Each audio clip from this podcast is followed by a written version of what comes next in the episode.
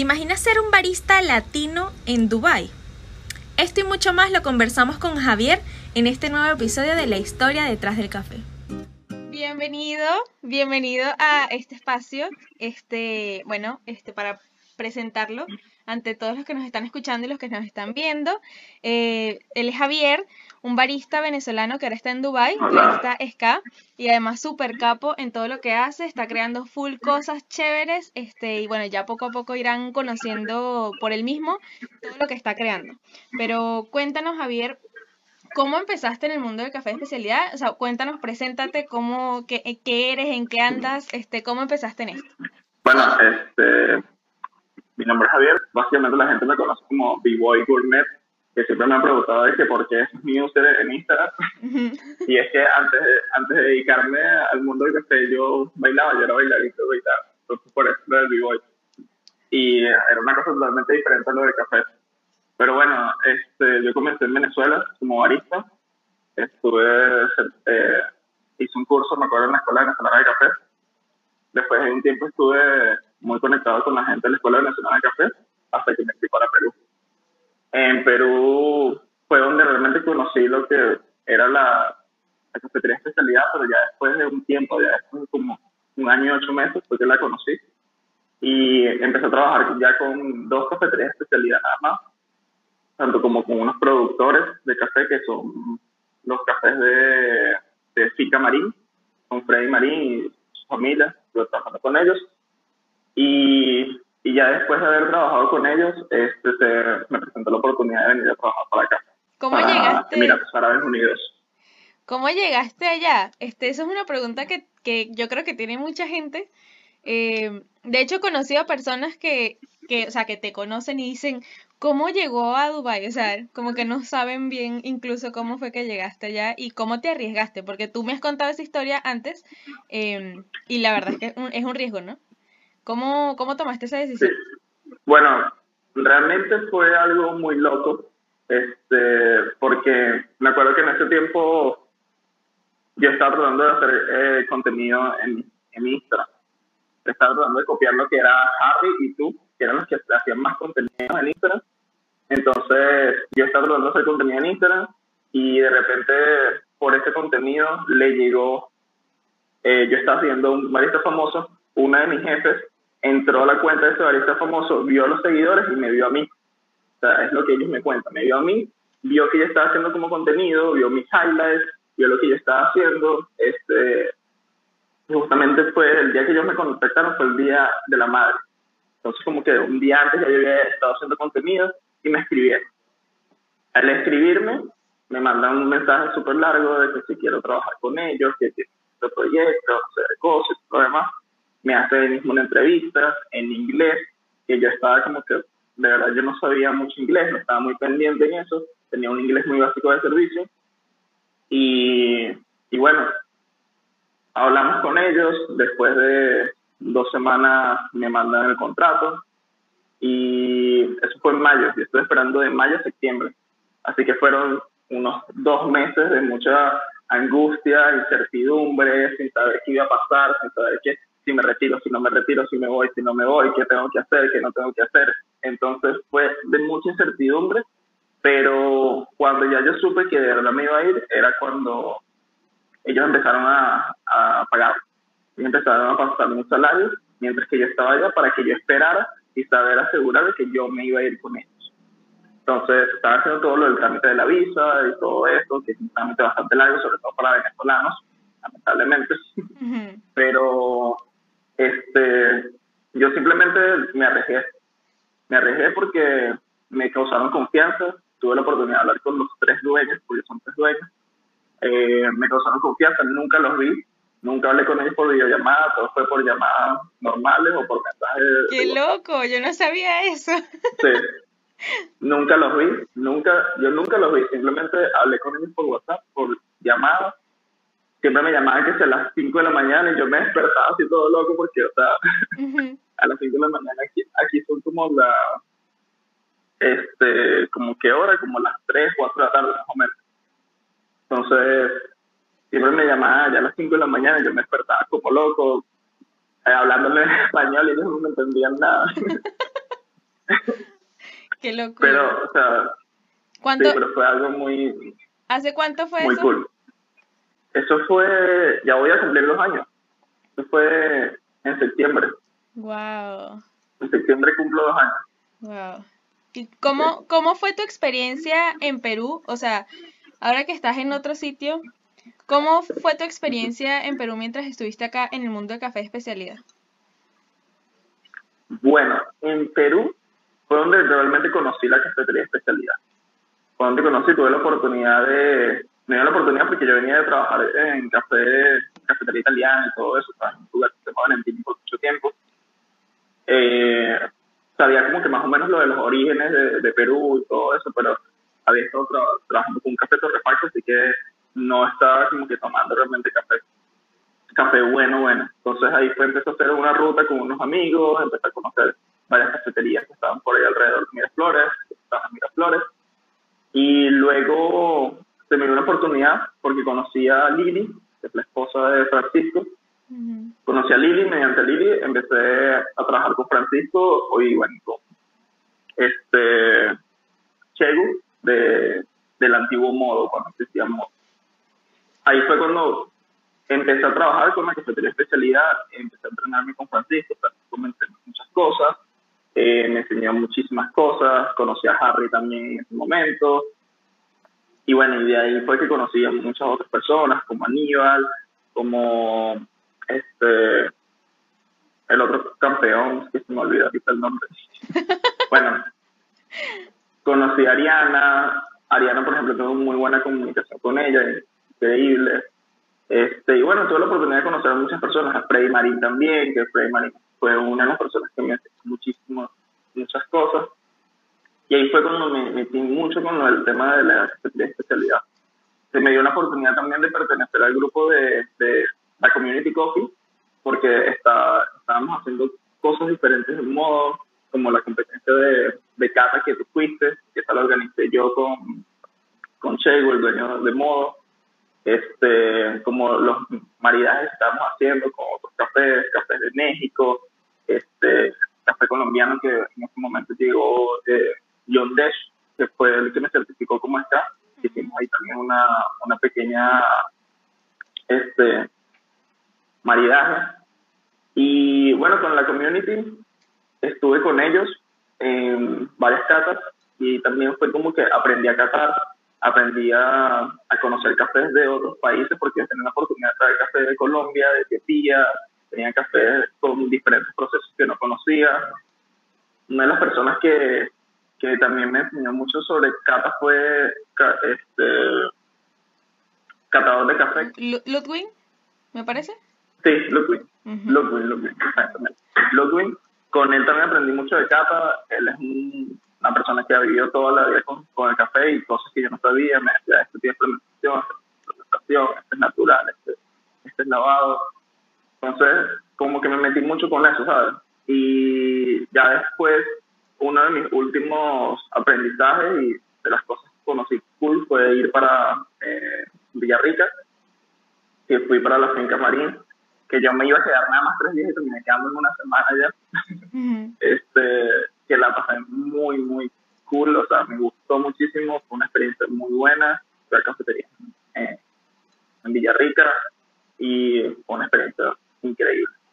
Y ahora, ¿cómo dirías que es tu experiencia como barista en, en Dubai? O sea, ¿qué puntos de diferencia verías tú? Bueno, son muchísimos, o sea, demasiado demasiado, demasiado. Este, comenzando con, vamos a comenzar como al principio, los instrumentos. Los instrumentos eh, en Perú, o sea, no se supone, sino como que es mucho más difícil de que en cada de hoy encontrar una eh, Victoria Arduino, que sabemos los precios, o una, una Marzocco Slayer, como que es difícil para todas las personas que nos están oyendo y nos están viendo y que no son del mundo del café, esos son máquinas de café. Traducción. Sí, son máquinas de café. Ajá. este, entonces es como que difícil que tú consigas eso en cualquier lugar en Perú o que simplemente consigas que tenga una persona tenga siete molinos y dos máquinas diferentes Simplemente es difícil y de repente llegas acá. Me pasó a mí estando en, en Dubai, mi segundo día en Dubai, fui para el Dubai Mall, que es el centro comercial más grande del mundo. Este, y entré y una de las primeras cafeterías que se llama Cupagawa, este, tenía una máquina de tres grupos, una Marzocco de tres grupos, tenía una Marzocco pequeña y tenía como dos balcones y ocho, ocho molinos con todos los cafés que tú quisieras. Del café que tú quisieras, de Guatemala, de México, de, de, de Etiopía, de Kenia, de Colombia. Entonces, creo que eso fue lo primero que yo me di cuenta, así de, mira, los instrumentos que tienen aquí y todo el dinero que tienen para poder invertir en una cafetería es algo totalmente fuera de, de, lo común que se encuentra en Perú. Y mm, también tú me decías algo el otro día como que, que ahí no encontrabas ninguna cafetería que no fuese de especialidad, ¿no? Y eso, o sea... Exactamente. Mira, una de las cosas de acá es que todas las cafeterías que quieren ser cafetería de especialidad, o la gran mayoría, entonces, o todos así tengan restaurantes, cosas así, te tienen te, te tratan de tener un café. Entonces, eh, te van a conseguir café especial. No vas a conseguir un café comercial o algo así. Y lo vas a conseguir en el supermercado o que vayas a un Starbucks, que es una, una franquicia, o hay otra aquí que se llama Costa. Pero no es como que vas a tener una cafetería comercial, sino que todos quieren ser como de especialidad. Y todos vas a encontrar igualmente si es un restaurante, vas a encontrar una máquina muy buena, una Victoria Arduino, con un Malconi y con un café de por lo menos 90 puntos o 89 puntos por dedo. Puedes tener eso. Que puede que no sea la mejor extracción del mundo, pero Exacto. igualmente lo tienen ahí. Y también otra... le invierten esa cantidad de dinero. Eh, además, qué, qué lujo poder trabajar con esas máquinas, ¿no? Sí. Pero, algo y además tú decías algo, este, el otro día que estábamos hablando me decías algo bien interesante y además como que el sueño de, de todo barista, que es que allá tú no tienes que explicarle a la gente que es un café, o sea, un o sea el, significado básico de un tipo de café, por ejemplo que ya la gente ya te llega con una cultura cafetera, cosa que acá no pasa. Y bueno, en muchos países de Latinoamérica tú tienes que como que educar a la gente, este, mira, este, este café por esto, esto cuesta esto por esto. Incluso el tema de precios y de costos que lo hablábamos el otro día, era como que allá no hay, o sea, no pasa tanto que te peleen el costo de un café y eso que obviamente los costos son mucho más elevados, ¿no? Bueno, lo que pasa es que también es por el mismo tema del poder adquisitivo por adquisitivo de acá es obviamente más alto de lo que puede ser en países latinoamericanos. Pero también es el conocimiento que tienen la gente. O sea, la mayoría de las personas aquí tienen una máquina en su casa. La mayoría tienen una máquina en su casa, o sea, una Marzocco en la, eh, la, la, línea, que tienen una esa o cualquier otra o cualquier otra cafetera de single group, lo tienen en su casa y, y hacen café. A la mayoría le gusta el arte latte, entonces todos, todos te conocen que es un flat white, todos te conocen que es un cappuccino, no es necesario que tú le tengas que explicar. O sea, ellos llegan y te piden, quiero un flat white, quiero un cappuccino, quiero un latte, quiero esto. eh, lo bueno lo bueno es eso, o sea, tú no, no tienes necesidad de explicarle a nadie qué, qué, es cada café, por qué lo sirves así, por qué tarda un poco más de tiempo en prepararlo, eh, por qué sabe así, no es necesario que, que tengas que explicárselo porque ya ellos saben lo que están consumiendo. Entonces ellos van por un producto específico. Otra de las cosas de acá que a mí me pareció muy cool, que en Perú ya no lo veía, es que en Perú, por ejemplo, este, no es una cafetería, solo cafetería. En, en Perú te tienen postres, te tienen cosas, tienen muchísimas bromas, le, tienen que invertir también para hacer desayunos, hacer que se almuerzos, hacer, eh, eh, meter como hamburguesas, cosas así. Pero aquí cafeterías de solo cafetería pueden sobrevivir fácilmente, o sea, sin tener que utilizar más nada. Pueden que sea postres y ya, pero simplemente siendo cafetería o, una cafetería de especialidad puede sobrevivir fácilmente. Y que tengas que ponerle alguna otra cosa ahí para este, aumentar las ventas o algo así. Simplemente con café pueden sobrevivir. ¿Y mm, cómo, cómo es el trato o cómo ven al barista latinoamericano o al extranjero allá? Bueno, una de las cosas eh, que me pareció muy cool aquí, sobre todo para los latinoamericanos, por eso recomiendo este país, es por nuestro es nuestro trato. O sea, el trato al, latinoamericano es totalmente diferente al asiático que está acá. Eh, sabiendo que esto también es un país asiático, eh, aquí vienen muchos migrantes de Filipinas, migrantes de la India. realmente los árabes que viven acá nada más son el 10% de la población. Todos los demás son de otros países. Este es un país que recibe muchos general. Mm. Entonces, el trato para el latino, como es muy difícil de conseguirlo, muy difícil que se vengan desde ya hasta para acá, es como que especial especial. De verdad, yo siempre lo digo así que te ven como una, una persona exótica o una persona como totalmente diferente o simplemente también como tú te vistes, como tú haces, como, como tú hablas. Por el mismo acento te van a decir, ¿de dónde eres tú? Porque no tienes acento filipino, no tienes acento hindú. A mí, por ejemplo, me confunden con, con eh, de, de Nepal. La gente piensa que, es de, que yo soy de Nepal, entonces me dice, ¿eres nepalí? Yo, no, no, no, yo soy de, Venezuela. Ah, también no saben dónde está Venezuela. Yo tengo que explicarle como que está al lado, al, al lado de Colombia y dice, ah, ok, sin embargo no sabe, o sea, la mayoría no sabe dónde queda Venezuela. Y queda, bueno, ubico Colombia, bueno, ahí, ahí está. Sí. Y bueno, y cuando les explico que viví en Perú, entonces como que pueden que sepan si son personas que les gusta la, la cocina y que saben del ceviche, porque si no tampoco saben dónde está Perú. A mí personas me han dicho que creen que, creen que Perú o Venezuela o Colombia está en África. ¿Qué es eso? Qué locura, ¿no? Sí, o sea, y me parece muy loco. Pero, por ejemplo, una cosa que a mí me ha pasado es que yo tengo, bueno, tenía dos compañeros eh, filipinos y siempre lo que yo me daba cuenta era como que me presentaban a mí. O sea, llegaban alguna, eh, alguna persona, amigos de ellos, me presentaban a mí, mira, mi barista, él es de Venezuela, y cosas, y cuando ya como que le decían que él es latino o él es de Venezuela, era como que, ah, mira, él es latino, él es de Venezuela, empezaban a sacar conversación, a hablar conmigo, y ya como que llegan y preguntan o es por mí o, o todo el tiempo, o sea, es como que el beneficio que tenemos acá de los latinos es como que tú vas a hacer algo diferente. O sea, eres diferente a lo que tienen todas las cafeterías acá y la gente simplemente va a ir para allá a hablar contigo o, a ver, porque eres una persona diferente. Tienes otro país. Entonces, es algo que a mí me pareció un poco loco, pero al mismo tiempo atractivo y bueno, porque también nos pagan más. O sea, simplemente por el hecho de ser latinos, aquí sí te pueden pagar mucho más. O vas a recibir muchas más ofertas. Y si eres mujer y eres bonita, muchas más ofertas a recibir.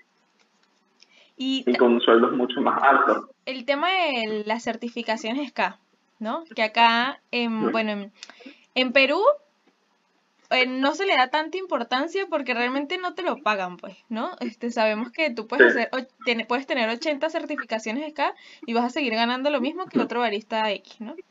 Eh, ¿Cómo es el tema ya de las certificaciones y qué, cómo te has dado cuenta tú de lo valioso que es tenerlas? Bueno, de lo valioso es también por el mismo tema, cada vez que tú te certificas aprendes cosas. Y, por ejemplo, lo que me he dado cuenta acá es que la mayoría de los baristas este, no saben nada. la verdad, o sea, muy pocas veces. Yo, por ejemplo, empecé aquí con un proyecto, no un proyecto, sino como una iniciativa de hacer cata.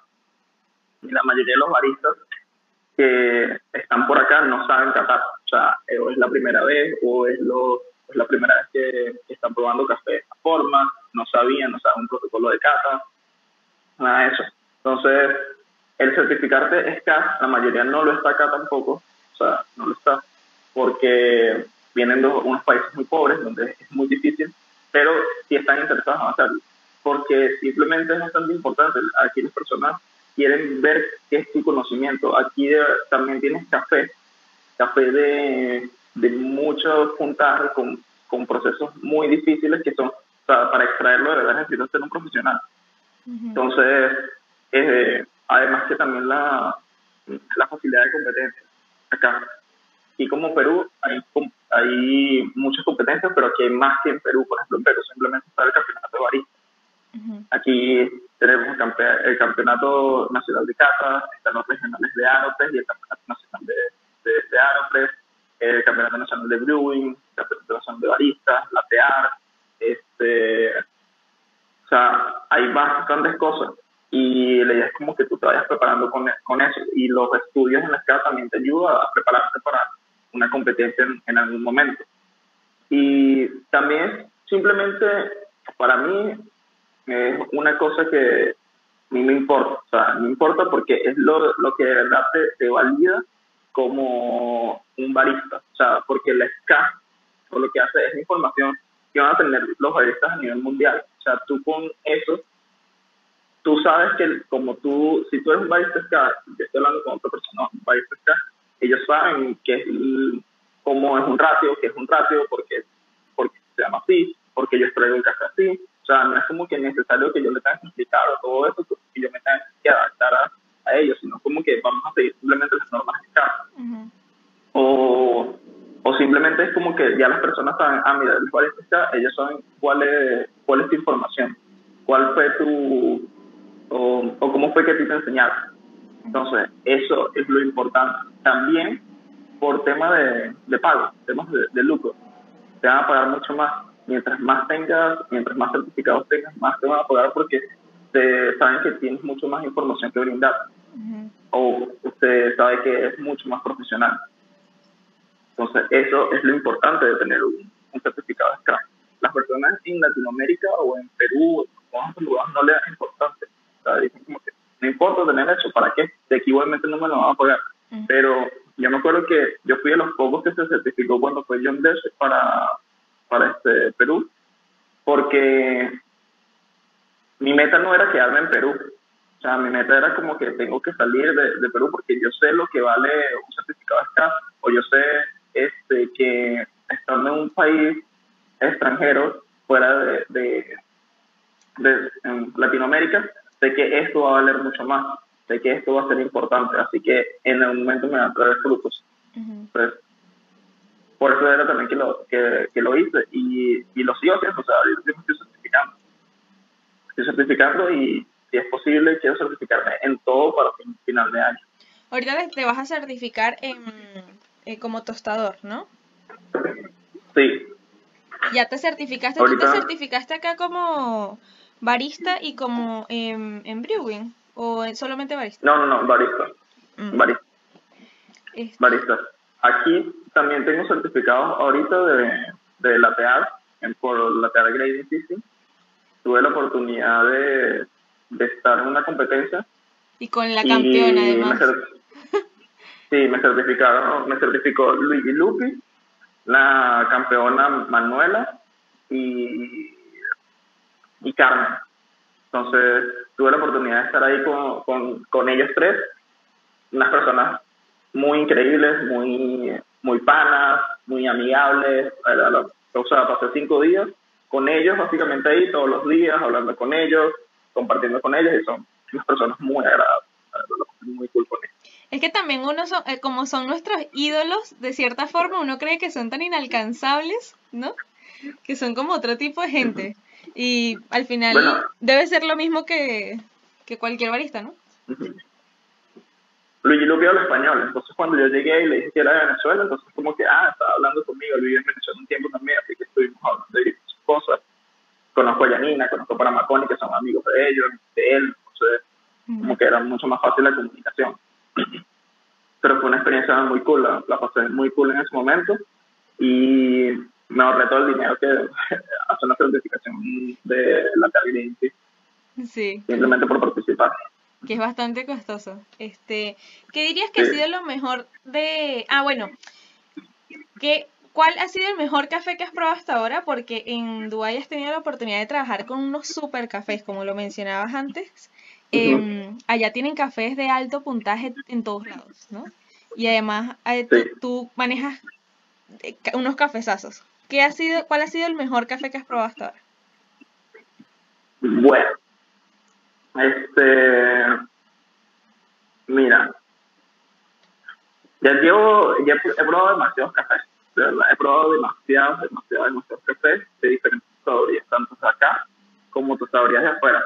Una de las cosas, facilidades que tienes aquí es que puedes traer café de afuera, de Gardeli, de, de Barn, de, de Kupingrun, que son eh, que están en Hong Kong, que están en Alemania, que están en otras partes de, otros países. Es una facilidad que, puedes, que tienes que puedes encontrar acá. Sin embargo, yo estoy trabajando con una de que se llama Cofía Circular, que es con la que tengo unos proyectos bien chéveres que ya se vienen. Este, y con ellos he probado los mejores cafés. O sea, de verdad, no tiene comparación la calidad de, de tostado que tienen, de verdad no tiene comparación, pero sí tengo un café característico que es este de acá. Este de acá es un café que si lo ves por acá, o sea, todo está en, en, en árabe, no vamos a poder leer, no vamos a entender. Ya luego me pasas la foto para ponerlo. Sí, pero este, este es un café que es de Yemen. Es un café que es una, de una variedad muy específica que está en suelo volcánico, a 2.200 metros en Yemen. Entonces, además que es de una, de una familia que tiene 120 años cultivando el mismo café. Wow. O sea, o sea tiene cultivando el mismo café y haciendo un proceso específico. Es un proceso natural con un tipo de fermentación en la, en la cereza. Entonces, lleva todo ese tiempo, todo ese tiempo este, sacando el mismo café con la misma calidad. Y este ha sido uno de los cafés que cuando tú lo mueles, es, eh, el olor es a mermelada de fresa. Wow. O sea, es un café súper dulce, súper, súper, súper, súper dulce. Que cuando está en frío, acuerdo que yo lo caté y lo subí, lo pueden ver en Highland, este, que lo probé y el sabor era tan dulce, o sea, era súper fácil. Cualquier persona que no toma café y que no es cazador y que no sabe eso, iba a identificar la fresa, identificar que era una fresa, un dulce de fresa. Era muy rico. Este es uno de los cafés que más, me, más me ha impresionado. O sea, este café acá de bien. ¿Y ese Tiene otra en, ¿Cómo, lo, conseguiste? Ese café, eh, no, bueno, mis jefes este, siempre traen café de, de otro, lugar, de otra Entonces, no, nunca hemos trabajado, o no mucho, hemos trabajado con cafés de acá, de, de Uruguay, acá, local, y no con tostadores afuera. Entonces, es una tostadoría que está en Arabia Saudita. Así que hicimos contacto y nos mostraron ese café. Claro, es un café bastante costoso café bastante costoso. Pero bueno, igualmente lo tuvimos acá por un tiempo y lo hicimos simplemente filtrados. ¿Cuánto cuesta una taza de café eh, en tu trabajo, por ejemplo? mi trabajo, en mi trabajo la taza de café son baratas, la verdad. Un expreso cuesta 3 dólares. 3 a... ¿Sí? 3 dólares. Ah, exacto, no es tan... Hablándolo... No es tan caro. No es tan caro. Pero, este, en en otros lugares puedes conseguir café donde te cuestan 10 dólares una taza, un expreso. Wow. Súper caro, ¿no? O sea, bueno. Sí, súper caro. Ahí, pero, o sea, ellos pueden pagarlo. No, o no 10. Sí, y también hay lugares donde te puedes conseguir, te puede costar una taza de café 60 dólares. Wow. ¿Qué crees que le falta a Latinoamérica eh, para estar al nivel cultural de, de un país como Dubái, por ejemplo, de, en cultura de café? Este, ¿Qué le hace falta? Primero que le, para mí, que le, le tomen la seriedad que se necesita al café, que muchas personas no, no le toman la seriedad. Y, por ejemplo, en Perú, que una de las cosas que pasaba es que, que no, simplemente en Perú se quedaba lo peor y mandaban lo mejor para el extranjero. También porque como que el mismo cliente peruano no lo paga. Pero es eso, o sea, creo que eso es una de las cosas más importantes de Latinoamérica, donde empiezan a apreciar sus cosas. Empiezan a apreciar sus cosas y que este o sea, consuman lo mejor. Consuman lo mejor y no que lo vendan, simplemente lo dejen perder. Claro, que lo mejor se quede en, en el territorio y que se, que se pague también, ¿no? Que sea Sí, que se pague también, porque lo que pasa es que la gente no entiende esto de eso. O sea, porque aquí, porque aquí te lo pagan, porque aquí te pagan un café en verde de 300 dólares, porque simplemente lo vale, o sea, llevó todo un proceso para que ese café valga esto y la gente lo va a pagar acá, porque de verdad está en el, el, trabajo que llevó todo eso. No, de repente ya también como no está tan accesible, pues pueden valorar más el trabajo. Y además al probarlo, pues se dan cuenta que es un buen trabajo. ¿no? Ser este país productor, entonces lo que vas a conseguir son puras cosas afuera. Exacto. Nunca vas a conseguir, nunca vas a conseguir este cosas de, de acá, porque no producen nada, básicamente es un desierto.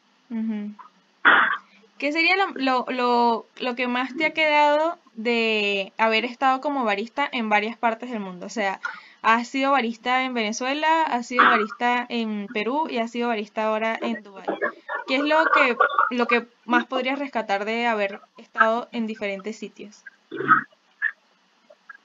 Bueno, de haber estado, primero, yo, para mí las cosas, una de las cosas más importantes es conocer mucha gente. O sea, yo tuve la oportunidad de como conocer en, en Perú, conocí muchas personas increíbles que se hicieron amigos, que, que simplemente me aportaron y, y, me enseñaron muchas cosas. Así que para mí eso es una de las cosas más importantes. O sea, el haber conocido, el haber, el haber aprendido en mucha gente. Y, o sea, en Perú yo conocí a Sasachevsky.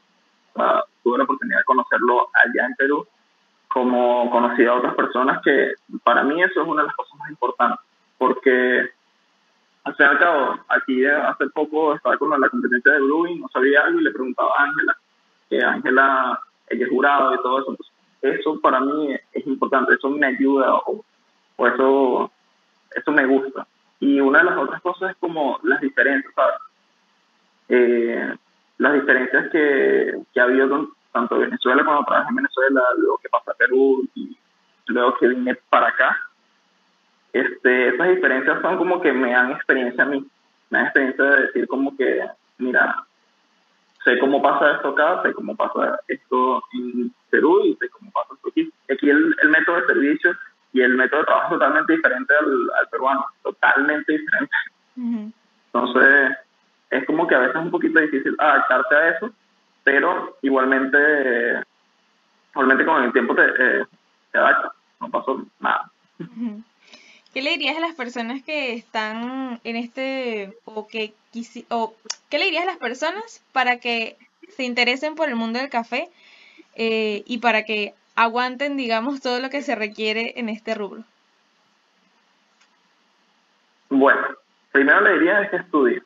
O sea, las personas a veces no, nos olvidamos de, de hacer cosas nuevas, de estudiar, de aprender cosas nuevas, sino que simplemente nos quedamos con lo que con lo que vemos o con lo que nos enseñaron, no nos damos la oportunidad de aprender otras cosas.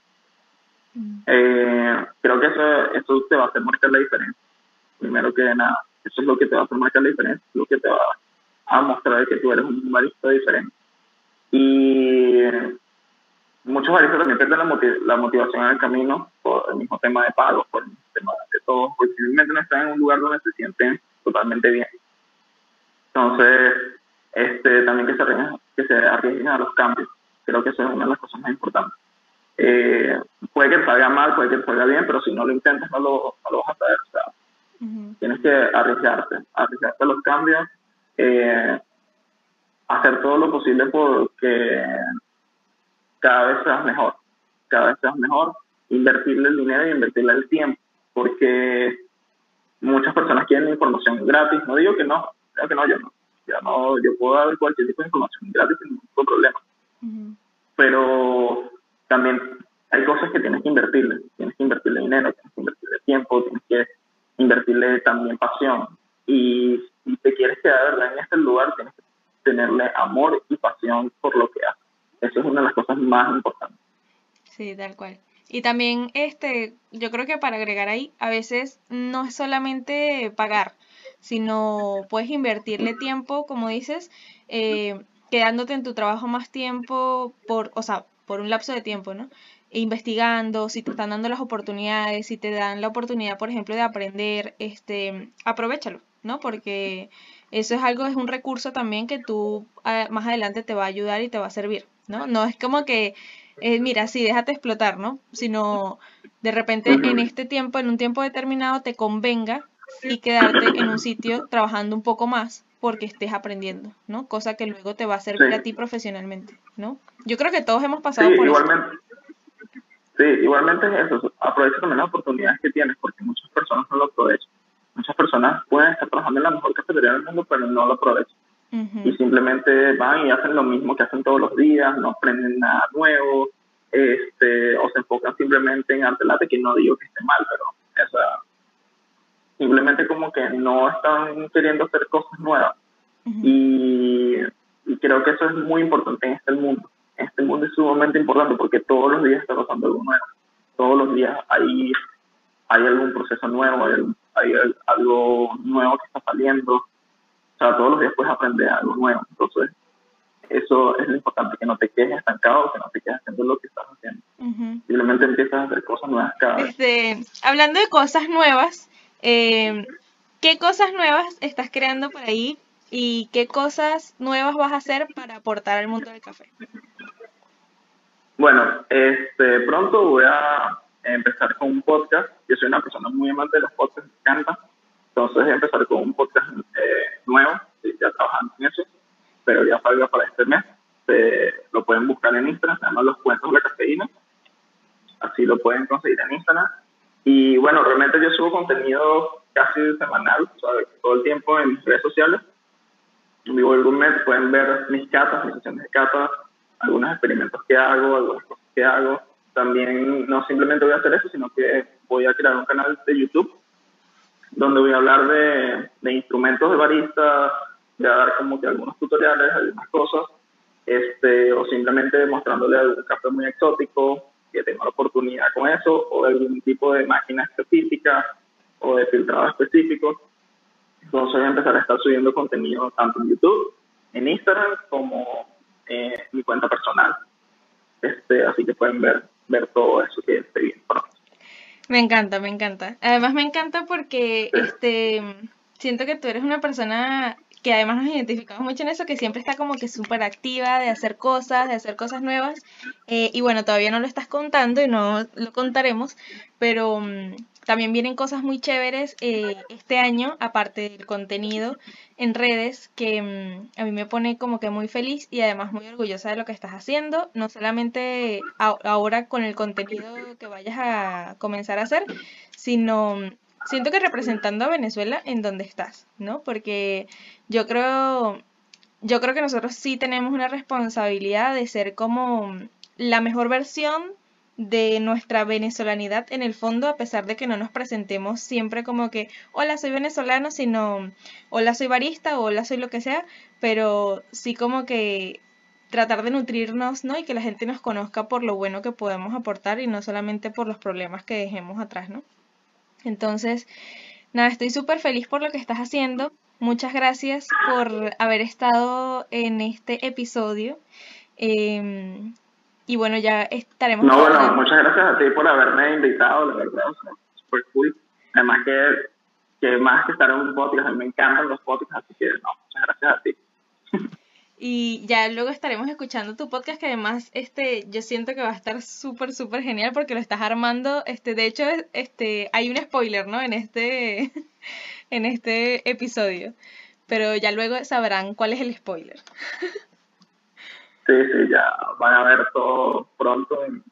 Este, espero que ya este mes de verdad porque es un proyecto que se ha venido atrasando por un buen tiempo, pero es como que yo lo quiero tener así bien, bien, bien todo estructurado y por eso es que no lo he terminado de sacar, pero sí viene algo bastante chévere y espero que a todo el mundo le guste. Además que no solamente me enfoco ni en, no solamente me, me, voy a enfocar en un tema de, de Venezuela o así, sino algo más latino. Entonces, por eso va a ser para todos.